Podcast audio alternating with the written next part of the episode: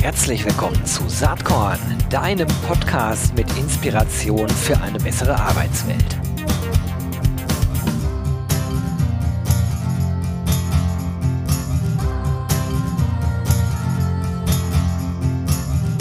Hallo und herzlich willkommen zum Saatkorn Podcast. Heute tauchen wir ein in die Recruiting-Welt, äh, mal neu gedacht an der Stelle. Spannendes Startup, was ich äh, aus der Ferne schon lange begleite. Ich freue mich total, dass heute der Co-Founder und CEO Lust hat, mit mir zu sprechen. Das ist niemand anders als Michael Benz von Y Apply. Herzlich willkommen, Michael. Hallo Gero, danke für die Einladung. Ja, freut mich total, dass wir endlich mal persönlich sprechen. Ihr wart äh, im Januar 2019 äh, in meiner HR Startup Serie, ist auch schon wieder länger her. Und ähm, im Vorgespräch haben wir schon drüber gesprochen. Äh, da, ihr macht noch richtig Startup, ne? Das ist richtig, genau. Wir machen noch richtig Startup. genau. Äh, ich, hätte, ich hatte das gefragt, weil man könnte jetzt sagen, ja, seit 2017 sind die schon am Start. Das stimmt aber gar nicht. Ich glaube, du beschäftig, äh, beschäftigst dich seit 2017 mit dem Thema. Äh, dann ist das Ganze so Mitte 2018 so langsam losgegangen. Ne? Richtig, genau. Wir hatten auf der Zukunft Personal Süd in 2018 unseren ersten Live-Auftritt und dann, ich glaube, auf der ZP 18 in Köln dann ähm, sozusagen das Ende der Beta-Phase oder so. Ja, cool. Ähm, jetzt äh, haben wir 2022 und wir befinden uns ja, wie ich finde, in einem Markt, wie ich ihn zumindest in den letzten 20 Jahren noch gar nicht kennengelernt habe. Das ist natürlich nur so halb überraschend, wenn man die ganze Zeit sich schon in dem Markt tummelt. Du bist ja nun auch schon lange äh, da mit den Themen unterwegs. Stichwort Demografie, Stichwort Digitalisierung, Stichwort Arbeitnehmermarkt. Aber äh, das jetzt live zu spüren, was los ist, das ist nochmal, finde ich, was ganz anderes. Erlebst du das ähnlich? Äh, ich erlebe das ähnlich bei uns im Alltag, vor allem daran, dass die, der Wunsch sozusagen nach ähm, passenden Bewerbungen, der nimmt immer mehr ab seit 2020 ja. und der Wunsch nach überhaupt Bewerbungen, also wo diese Äußerung fällt, der nimmt immer mehr zu. Ja, das würde ich äh, genauso unterstreichen. Und ähm, das ist äh, im Übrigen ja vorher immer die Aussage gewesen, ja, wir kriegen genügend Bewerbungen, aber in der Qualität hapert's. So, und jetzt sind wir da angekommen, dass Qualität äh, natürlich äh, weit hinten auch noch ein Thema ist, aber die Quantität alleine schon die große Herausforderung ist. So, da kommt ihr jetzt mit Y Apply und habt was im Angebot, was ich persönlich total spannend finde, wo ich aber glaube, dass man das ein bisschen erklären muss. Weil ihr sprecht über Job Challenges, ähm, äh, dann äh, Performance Recruiting schwingt damit. Ähm, eine Anzeige ohne typische Anzeige, das sind so ein paar Statements, äh, die man äh, sozusagen schnell rausfindet, wenn man äh, Why Apply irgendwie googelt, äh, danach sucht.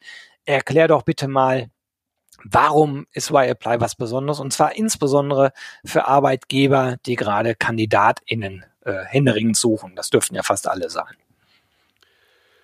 Der Grund liegt daran, dass wir, wir sind so ein bisschen in der Mitte zwischen klassischem Personalmarketing und zwischen Recruiting. Wir sitzen dort genau an dem Punkt, wo aus dem potenziellen Besucher dann ein Kandidat und dann ein Bewerber oder eine Bewerberin wird.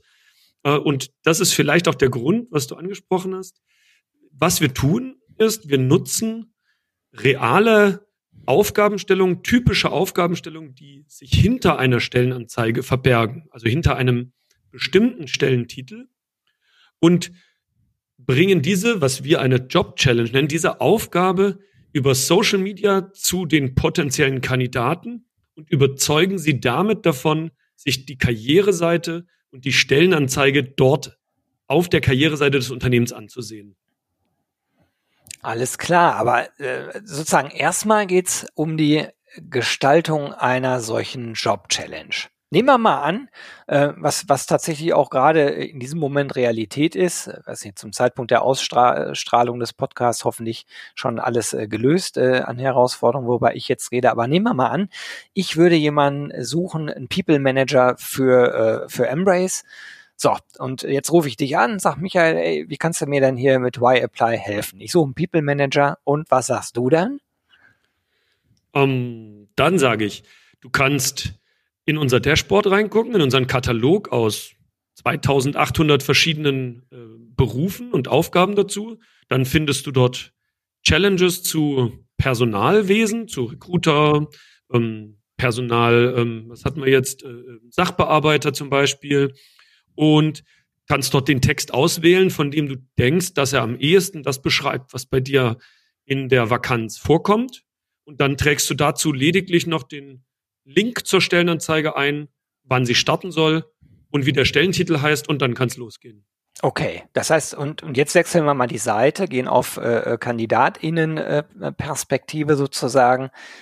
Die sehen jetzt, wenn sie bei Why Apply, nee, müssen ja gar nicht angemeldet sein. Ne? Das wird ja ausgespielt dann über Social Media.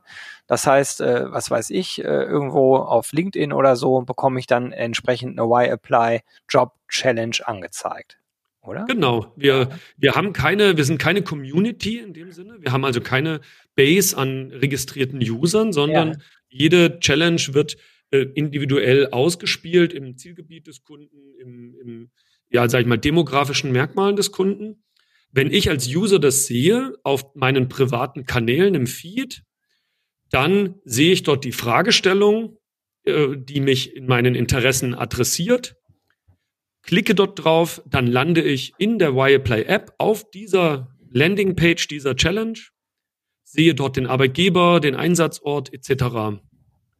Die Challenge ist für uns ein der, dann der Weg, dass ich dich markiere äh, als Leser und schicke dir in den kommenden Tagen und Wochen erneut Werbung in ähnlichem Look and Feel, die dann aber auf die Karriereseite leitet. Das Heißt, man könnte sagen, die, die Job Challenge ist für uns ein bisschen der, der Honigtopf, der dich aus Social Media dazu bringt, zu sagen, das interessiert mich, ich bin die Zielgruppe.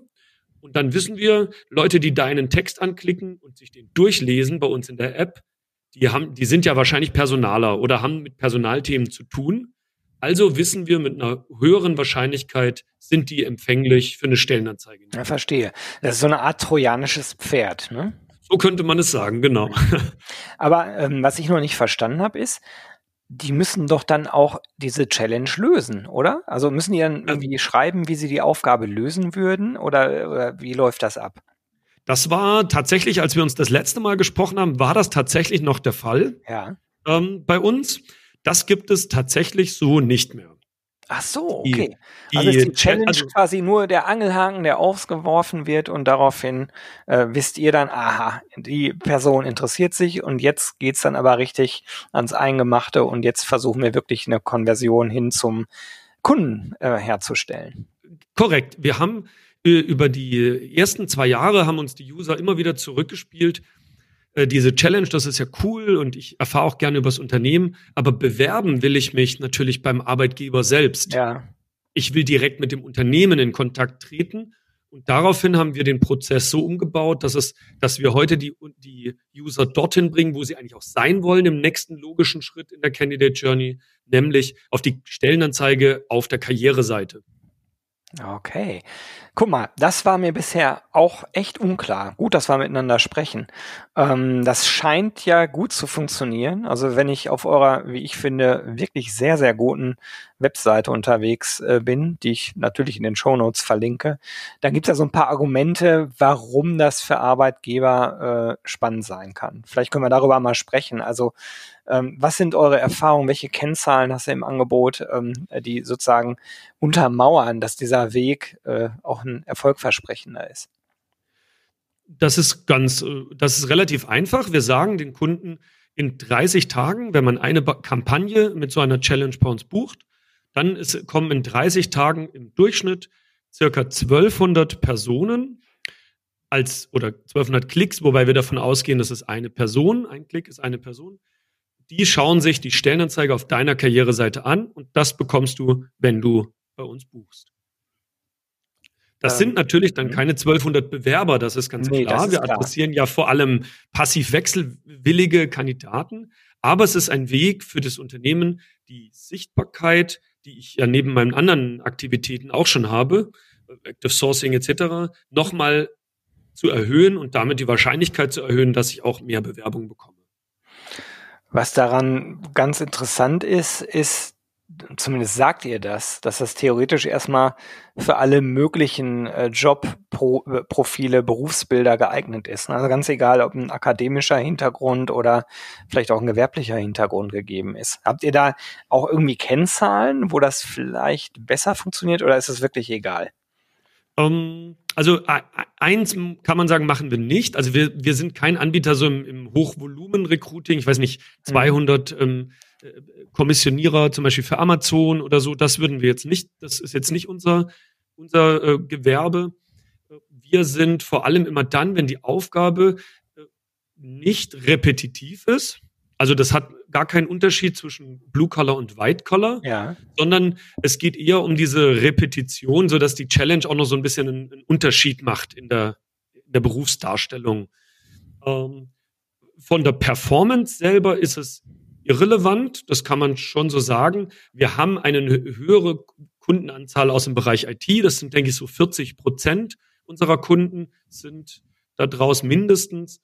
Das liegt aber weniger an der Performance als einfach an dem Need, der natürlich mhm. dann zu einer leichteren ähm, Kaufbereitschaft führt. das ist ganz interessant. Jetzt muss ich das einfach fragen. Äh, das, das hätte mich ja auch 2020 schon nicht verwundert. Ähm, aber wie eben in der Anmoderation schon gesagt, wir äh, sind ja nun doch wirklich in an, gänzlich anderen Zeiten unterwegs, als sagen wir mal vor zwei, drei Jahren. Und ich würde ja meinen, äh, dass inzwischen auch andere Zielgruppen ähm, deutlich an Fahrt aufgenommen haben. Also wenn ich an den Logistikbereich denke, aber äh, auch beispielsweise, wenn ich an HR selbst denke. Ne? Also habe ich gerade eine interessante Statistik gesehen, ähm, wie die Nachfrage nach HRlerInnen, ja. äh, insbesondere im Bereich Recruiting und äh, Employer Branding, ist ja relativ wenig verwunderlich, nach oben geht. Erlebt ihr das auch bei YApply? Wir haben das auch. Wir haben generell, also wir haben alle auch wirklich exotische Berufe. Äh, wir haben äh, auch klassische Berufe, auch handwerkliche Pflegeberufe. Ähm, wir sind doch im akademischen Bereich deutlich überrepräsentiert, also in IT-Digitalberufen deutlich überrepräsentiert. Ähm, aber wir haben auch, ja, ich sag mal, Buchhalter haben wir auch. Also wir haben ein relativ äh, auffälliges Volumen im Bereich Steuer, Buchhaltung, Finanzen, Versicherungen IT, Consulting sehr häufig äh, und dann alle möglichen Arten von kaufmännischen äh, Berufen. Aber da, das ist einmal querbeet, da gibt es keinen, außer der IT ist natürlich der, ein großer Block, aber alles andere ist wirklich alles dabei. Na, spannend. Ähm, wechseln wir mal kurz die Seiten. Gehen wir vom Arbeitgeber hin äh, zum Arbeitnehmer, zur Arbeitnehmerin. Wie läuft das? Also ich, ich wundere mich jetzt, dass ihr auf Y-Apply quasi auch eine Seite für KandidatInnen habt, nicht nur für Arbeitgeber. Denn äh, warum sollten die überhaupt bei Y-Apply landen, wenn ihr gar keine eigene ähm, Community habt und auch keine Daten sammelt? Also, äh, so wie ich es verstehe, spielt er in Anführungsstrichen nur aus, je Persona, je Zielgruppe in die Social-Kanäle, wo die sich bewegen, oder? Wir, das ist teilweise richtig, genau. Wir spielen, äh, unsere App ist eine Progressive Web Application, die im Browser gestartet wird, so dass wir also für die äh, passiv Wechselwilligen keine Eintrittshürde haben, App-Download etc. Mhm. Äh, wir spielen die App hinter der erst, hinter der, der ersten Anzeigengruppe, könnte man, könnte man vielleicht so sagen, aus und nutzen die App ist für uns das, das Mittel, um den User zu markieren, um ihn zu erfassen, um ihm hinterher erneut äh, Kampagnen auszuspielen, die ihn auf die Stellenanzeige bringen. Wir nutzen die Challenge, man könnte jetzt nicht sagen in Anführungszeichen nur, aber wir nutzen die Challenge als Vehikel, damit der User in diesem Fuß an Stellenanzeigen anhält und sagt, hey, das bin ich, das interessiert mich dann ihn auch noch konvertiert. Ja, ja genau. Meine Frage zielt, so habe ich es auch verstanden. Meine Frage zielt jetzt eigentlich nur darauf hin, wenn ich bei YApply auf die Seite gehe, muss ich ja am Anfang an einer Weiche entscheiden, ob ich Arbeitnehmer bin oder Arbeitgeber. Richtig, richtig. Wobei die, also der User kommt von selbst gar nie, also von der, der wenigste Traffic bei uns kommt direkt auf unsere Seite, sondern fast der gesamte Traffic kommt immer über unsere Social Media Anzeigen und landet dann auf der Landingpage der Challenge und geht danach auch wieder. Also die User sind auch sehr selektiv, die kommen wegen einer bestimmten Challenge und gehen nach deren Konsum auch wieder. Aha, und gehen dann eben zum Unternehmen weiter, zur Stellenanzeige weiter. Aber wir sind kein Jobboard in dem Sinne, dass der User sagt, jetzt habe ich mir hier eine angeguckt, jetzt gucke ich mir noch 100 andere an, sondern die spezielle Zielgruppe kommt immer wegen einer Challenge und geht danach auch wieder. Ah, verstehe, okay. Ja, genau. Wenn man äh, auf der Seite unterwegs ist, dann kann man sich die Challenges ja auch sogar anschauen. Also genau, man, ist alles öffentlich. Lesen, ne? Alles öffentlich äh, verfügbar. Spannender Ansatz. Ähm, jetzt äh, frage ich mich sozusagen, was sind die Ziele für euch bei Y-Apply für dieses Jahr? Was, was muss geschehen, damit äh, du, Michael, am Ende des Jahres sagst, boah, das war echt ein Hammerjahr für uns? Ja, wir sind ähm, in diesem Jahr haben wir äh, ein ja, ambitioniertes Wachstumsziel. Wir sind jetzt die letzten zwei Jahre immer mindestens Faktor zwei gewachsen. Also 2019, 20, äh, 20, 2020 auf 2019, 21 auf 20 und das haben wir auch dieses Jahr mindestens wieder vor. Wir ähm, sehen momentan diese stärkere Nachfrage nach diesem Thema Sichtbarkeit und, und Awareness. Ne, wo bleibe ich beim Kandidaten da? Und diesen Fakt, das wollen wir auf jeden Fall äh, wiederholen dieses Jahr. Wir sind ja aktuell elf Kolleginnen und Kollegen hier in unserem Team. Das soll dieses Jahr ein bisschen äh, leicht wachsen, äh, aber vor allem auf der Kundenseite, dass wir sagen, wir wollen dieses Jahr auch 200 bis 300 weitere neue Kunden haben, ähm, um dieses Thema einfach ähm, bekannter zu machen, dass man ganz einfach die Leute eigentlich dazu bringen kann, sich sein Jobangebot anzugucken. Habt ihr auch technisch irgendwie neue Sachen in petto, an denen ihr arbeitet? Technisch ist ja für uns vor allem die, sag ich mal, die an der Konvertierung zu arbeiten. Wir ähm, erweitern und automatisieren unseren Challenge-Katalog. Der hatte letztes Jahr noch 500 äh, Berufe, die er abdeckt. Aktuell deckt er 2800 Berufe ab. Ende diesen Jahres wollen wir bei dreieinhalbtausend Berufen sein, zu denen wir in verschiedenen Senioritätsstufen Aufgaben anbieten können, sodass die meisten Unternehmen aktuell auch wirklich einen Text finden, der zu ihnen passt. Und technisch ist es vor allem dann natürlich die Text-Zielgruppenpassung immer weiter zu erhöhen, damit man diese 1200 den Personen, die auf die Stellenanzeige landen am Ende, damit man das natürlich möglichst gut ja, ich will nicht sagen versprechen, aber prognostizieren kann. Was ich mich gerade frage, ähm, wenn ihr diese Riesenanzahl an äh, Challenges, aber auch irgendwie ja an Berufsbildbeschreibungen erstellt, läuft das eigentlich schon automatisiert oder teilautomatisiert ab? Also es ist ja Wahnsinn, was äh, Textverarbeitungsprogramme äh, inzwischen auch äh, im, im Kontext KI so drauf haben. Also nutzt ihr das so nach dem Motto, welche Schlagwörter werden in Google äh, massiv äh, gesucht äh, für diese Berufsbilder? Äh, danach gehen wir vor bei der Erstellung. Wir haben mhm. Äh, in den ersten drei Jahren äh, von Wireplay haben wir, war das ja alles immer noch händisch. Da war das, da haben ja die Unternehmen, äh, da war der Prozess noch ein bisschen anders. Da haben auch wir zusammen mit den Unternehmen als Consulting so einen Text geschrieben. Und dann haben wir während Corona 2020, 2021, haben wir diesen aus den bis dahin gelaufenen Challenges die Systematik entwickelt, wie so ein Text aussehen muss. Das ist nämlich gar nicht so ja, trivial, damit der angenommen wird.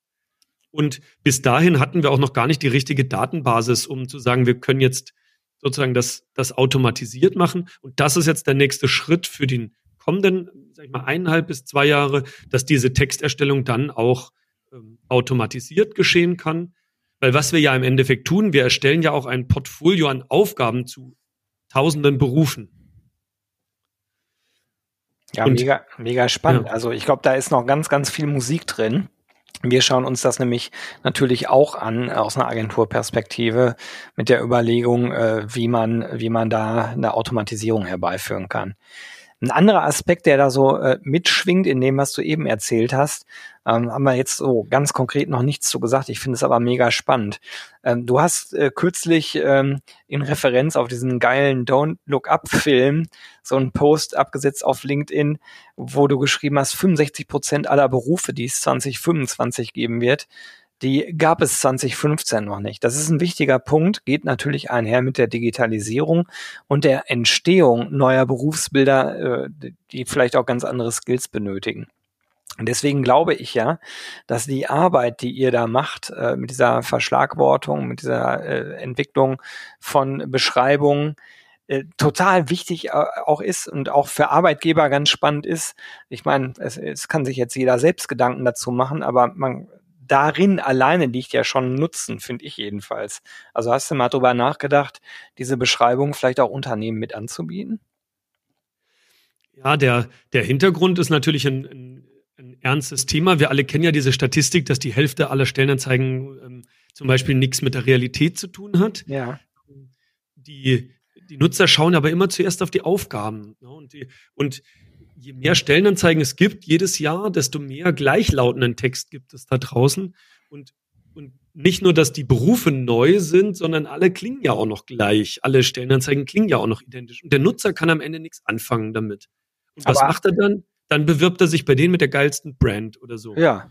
Und also, ich, sorry, wenn ich dich unterbreche, aber diese ganze Fokussierung auf Google führt ja dazu, dass natürlich alles auch gleich klingt, weil jeder natürlich guckt, was wird denn am meisten geklickt. Das ist ja ein genau. bisschen verrückt, ne? weil äh, im Grunde genommen versucht ja Google das beste Suchergebnis rauszufiltern. Wenn aber alle darauf gucken, nach welchen Mechanismen sucht Google, dann klingt natürlich hinterher logischerweise alles gleich. Oder habe ich da einen Denkfehler drin? Es klingt hinterher dann ähnlich, beziehungsweise der User erwartet ja auch, dass es dann ja, ja. ähnlich, äh, ähnlich klingt. Wir haben, wir, wir haben zum Beispiel oft den Fall, dass ein Kunde sagt, ja, den Text, den könnt ihr doch gar nicht wissen, was wir als Aufgabe haben. Das ist doch bei uns äh, entweder nicht so spannend oder das ist doch ganz hoch individuell. Und dann schauen die in unseren Katalog und dann sagen die, ach ja, doch, das ist eigentlich schon ganz genau das, was man bei uns tun muss. Wie, äh, und, und diese Formulierung, dass man sagt, das, was es bei uns eigentlich gibt, zu tun, das, das nach außen zu tragen, das ist etwas, was aus unserer Sicht viel zu wenig gemacht wird, sondern man versteckt sich so ein bisschen hinter diesen Formulierungen, die natürlich dann auch einen Sinn haben in der Auffindbarkeit, in, in der Verschlagwortung, klar. Ja. ja, sehr spannend. Also wir werden ja sehen, wie sich das Ganze technologisch äh, entsprechend weiterentwickelt. Du, was mich auch nochmal interessieren würde, ihr sitzt ja in Leipzig, finde ich äh, spannend, äh, habe ich wenig Kontakt hin. Ist da eigentlich eine florierende äh, Startup-Szene und insbesondere in Bezug auf HR-Startups interessiert mich das total. Äh, wir haben einige HR-Startups äh, hier in Leipzig, natürlich. Ähm, die Startup-Szene ist, ist der Bevölkerungsgröße ange, also entsprechend. Wir sind natürlich jetzt nicht Berlin oder München mit, mit knapp 600.000 Einwohnern. Ähm, die Startup-Szene ist sehr aktiv und auch die wir, Förderlandschaft, die, die Frühphasenlandschaft ist sehr aktiv. Äh, wo es noch Potenzial gibt, ist vor allem dann, wenn, also wir sind ja jetzt zwei Jahre seit unserer Seed-Finanzierung, wenn es dann in der Series A geht oder noch später, dann ist natürlich die, die Größe von des Freistaats Sachsen, die ist dann natürlich ein bisschen hinderlich. Da sind, suchen dann viele äh, Startups die Geldgeber woanders. Das ist sicher ein Punkt, aber in der Frühphase kriegt man hier sehr viel gute Unterstützung. Wie, wie läuft das so? Arbeitet ihr da eng zusammen oder wie ist überhaupt sozusagen dein Draht in die ganze HR Tech und Startup Szene? Weil ich habe immer das Gefühl, ich spreche ja auch mit vielen, denke immer, man müsste da noch mehr zu, äh, interagieren, weil oft sozusagen Einzelbestandteile aus dem gesamten äh, Employee Lifecycle rausgegriffen werden. Meine These ist aber, dass am Ende möglichst ganzheitliche Konzepte wahrscheinlich sehr erfolgreich sein werden. Nicht, nicht jetzt heute, aber wenn wir über die Entwicklung in den nächsten drei bis fünf Jahren nachdenken, ich glaube, da wird tatsächlich eine Konsolidierung stattfinden. Wie ist da deine Sichtweise drauf? Also uns fehlt das ein bisschen natürlich mit den Live-Events. Ne? Wir wären ja auch gern bei deinem RC äh, 20 äh, dabei gewesen. Ist ja gefühlt schon wieder ewig zurück. Ähm, da fehlt natürlich da ein bisschen die Vernetzung. Wir haben uns das Anfang der Pandemie, haben wir uns das auch gedacht. Da hatten wir eine Startup-Konferenz gemacht. Gestern dann zum zweiten Mal mit, mit Case und Get in IT und JobUFO und habe ich, äh, hab ich gesehen, finde ich sehr cool, die digitale Startup-Konferenz. Ja, ja. MPU, äh, also auch ein neues Startup, wo man einfach, wo wir gesagt haben, Mensch, dann können wir, es gibt zwar diese Messen nicht mehr in physischer Form, aber wir wollen ja trotzdem, also wir kennen uns ja auch zum Teil seit der Gründung und man erlebt ja ein paar Sachen dann ähnlich in der Entstehung der Company und dass wir, und da wo, über solche Events haben wir dann immer wieder versucht, sag ich mal, den Draht auch zu halten zu den Startups, die man kennt. Weil natürlich ist jeder auch in seinem Alltagsbusiness so ein bisschen gefangen und hat da zu tun. Und äh, so versuchen wir das, über die gemeinsamen Events auch nach außen hin zu zeigen, hey, es neue Unternehmen haben was zu bieten, äh, schaut euch die an, ähm, experimentiert mit, ob es euch passt oder nicht. Das ist eigentlich ein guter, ein guter Ansatz, wie wir finden. Und so haben wir auch gestern gesehen mit 120 Anmeldungen für die Konferenz, ähm, dass das auch bei den Personalern auf Interesse stößt. Ja, sehr cool. Ähm, ich bin gerade die ganze Zeit am überlegen, wenn, wenn das hier ausgestrahlt wird, haben wir die Entscheidung getroffen. Ähm, und ich weiß halt zu dem Zeitpunkt, wo, wo es jetzt gesendet wird, nicht, ob es tatsächlich stattfindet. Aber ich bin gerade dabei, ein RC22 zu planen. Und zwar am 14. und 15. Juni in Berlin. Äh, dazu an anderer Stelle dann mehr Infos, weil auch ich habe total Bock, äh, alle wiederzusehen. Und ich glaube, da, das Bedürfnis, wie du auch selber sagst, ist halt riesig, ähm, mehr Austausch wieder zu haben und auch nicht immer nur virtuell. Ne? Das ist halt, das ist sozusagen die zweitbeste Wahl virtuell Dinge zu machen. Noch besser ist es, wirklich äh, zusammen in einem Raum zu sein. Mal schauen. Wir sind gerade basteln gerade an der Finanzierung. Ähm, ich hoffe, es klappt. Also ja. Wir kommen sehr gerne, wenn ihr es macht.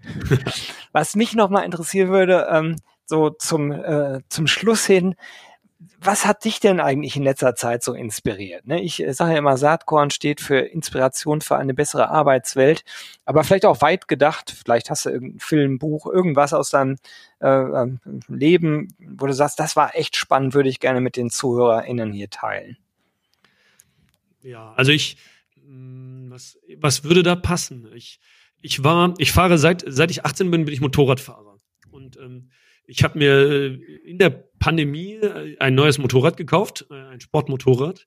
Und ähm, ich wollte mal schauen, so wo die eigenen Grenzen liegen mit dem Gerät. Uh, ich hoffe. Und, äh. und ja, man, es gibt hier in der Nähe gibt es eine, eine Motorradrennstrecke, die Weltmeisterschaftsrennstrecke, und man kann sich als Privatperson dort Kurse buchen. Und ich habe jetzt während der Pandemie also angefangen mit dem Motorrad auf die Rennstrecke zu gehen. Und was ich was mir dort sehr geholfen hat, also wo ich viel auch ziehe draus, ist, dass ich immer gedacht habe, dass die physische, also die Haftgrenze, die kommt jetzt, ne, so die Belastungsgrenze, die kommt.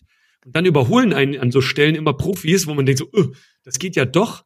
Und immer wenn man denkt, so, es geht ja eigentlich jetzt nicht mehr, es, ist, es passt nicht mehr, dann kann ich mir daraus immer ziehen, doch, immer, habe ich auf der Rennstrecke auch gedacht und es, es passt doch noch meistens. Also, meistens, wenn man denkt, es geht nicht mehr, dann geht's doch noch. Und das, ich glaube, das ist ein guter Gedanke, dass man sagt, es ist manchmal nicht so hoffnungslos oder ähm, äh, vergebend, sondern es geht doch immer noch ein kleines bisschen. Ja, das finde ich eine sehr coole Inspiration. Was ich dir jetzt wirklich von Herzen wünsche, ist, äh, dass du beim Motorradfahren äh, sozusagen diese Grenze so gesund immer austarierst, dass das auch echt immer gut geht. Ja. Ja, weil weil wenn es dann nicht mehr geht, dann, dann ist es in der Regel halt auch irgendwie nicht so toll in dem Kontext. Aber äh, die Grundaussage, der stimme ich ja völlig zu. Also es geht immer mehr, äh, als man denkt. Und also mehr vor allem, äh, die Grenze ist vor allem im Kopf. Also ja, die Grenze ja. ist gar nicht physischer Natur im Sinne von Haftung oder Reibung oder, oder Fliehkraft, sondern die Grenze ist vor allem im Kopf. das finde ich ganz witzig. Ich habe für mich immer so einen so einen Spruch, den ich glaube, den habe ich noch nie mal irgendwie laut gesagt, aber ich ich denke halt immer groß denken äh, sollte man immer, weil die Realität macht es in der Regel dann doch ein bisschen kleiner, ne? Und und so so versuche ich halt viele Dinge anzugehen. Erstmal möglichst groß und dann äh, am Ende sieht man was man daraus machen kann. Wenn man direkt klein anfängt, wird es in der Regel auch nicht größer. So ist zumindest meine Erfahrung. Das stimmt, absolut. okay, Michael, das hat total Spaß gemacht. Ich finde es sehr spannend, was ihr da macht. Äh, können wir auch zu gegebener Zeit gern äh, nochmal irgendwie so drauf gucken und Schnack machen. Ich danke dir ganz herzlich, dass du dir Zeit genommen hast und äh, ja, wünsche dir jetzt erstmal alles Gute, weiterhin viel Spaß und Erfolg mit Why Apply. Gero, vielen Dank. Jo, das war diese Saatkorn Podcast Episode. Wenn du nichts mehr verpassen willst und dich überhaupt für die Saatkorn Themen interessierst, dann abonnier doch einfach meinen niegelnagelneuen Newsletter. Und dann bekommst du jeden Sonntag frisch alle Artikel, alle Podcast Folgen, außerdem noch meine wöchentliche Kolumne und die Verlosung der Woche in deine Inbox. Musst du natürlich nicht sonntags lesen, geht auch montags oder dienstags. Ich würde mich sehr freuen. Hier nochmal die URL saatkorn.com slash newsletter. Tja, dann bis bald. Ciao.